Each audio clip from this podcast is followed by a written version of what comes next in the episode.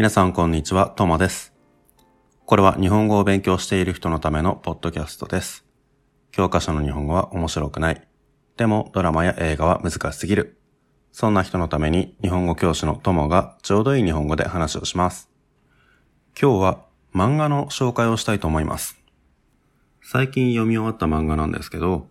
結構面白いと思ったので、その紹介です。本のタイトルは、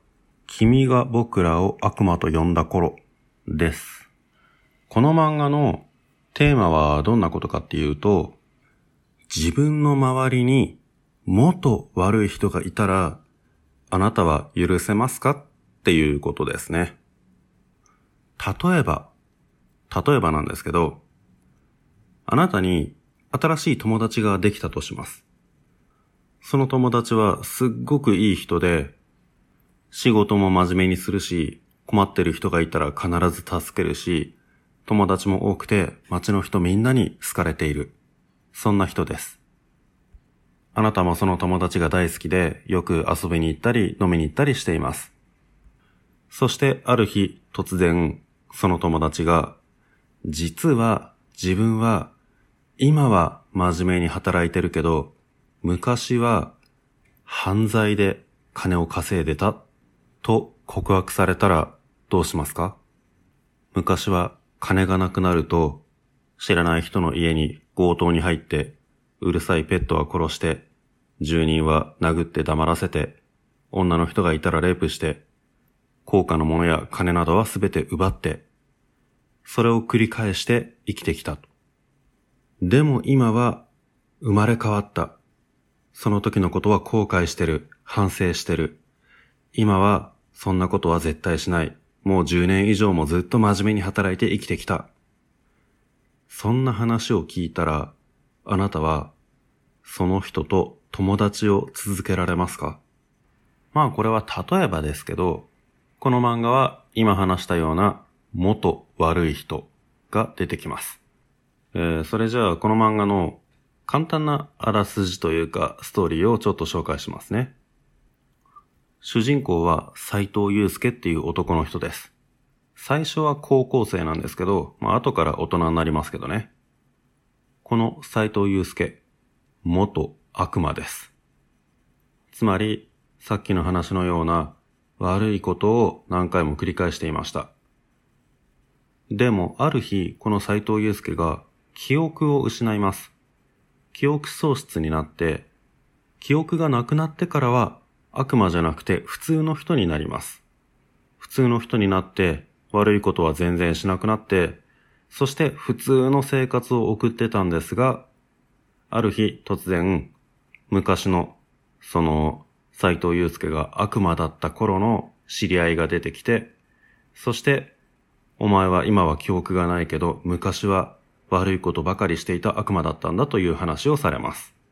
それが斎藤祐介の辛い人生の始まりで、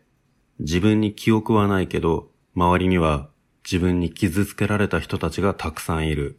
自分はもう二度と悪いことはしないんだけど、でも傷つけられた人たちの心と体はもう戻らない。だから自分はどうすればいいのか、どうやって償っていけばいいのかっていうことに悩んでいきます。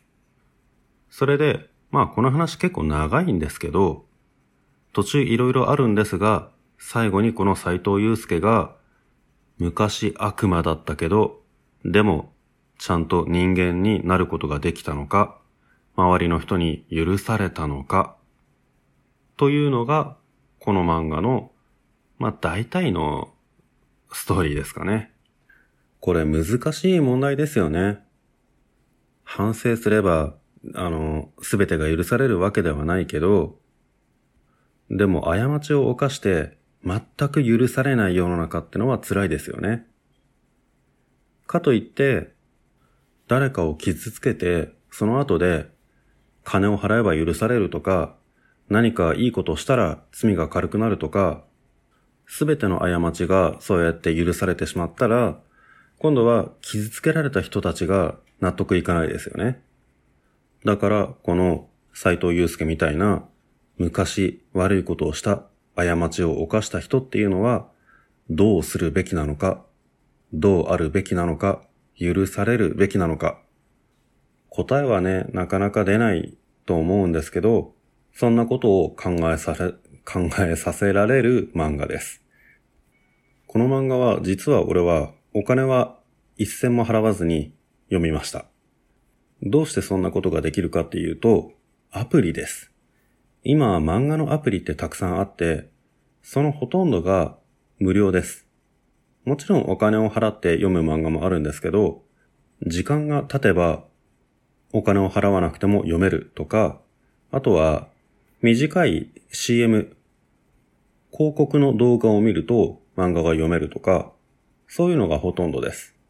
なので、俺はこの漫画もお金を全然払わないで読むことができました。海外に住んでたら、ちょっと日本のアプリって使えないかもしれませんけど、日本に住んでる人は、同じような漫画のアプリってすごくたくさんあるので、漫画が好きな人にはすごくいいと思います。さて今日は漫画一つだけですけど、他にも最近読んだ漫画で面白いのって結構あるので、また別のエピソードで紹介したいと思います。では、今日はね、ちょっと短めになっちゃいましたが、これで終わりにしたいと思います。この漫画の紹介とか結構面白いって言ってくれる人が多かったので、他にも漫画だけじゃなくて、小説とかね、何か読んだのがあったら、そのうち紹介したいと思います。さようなら。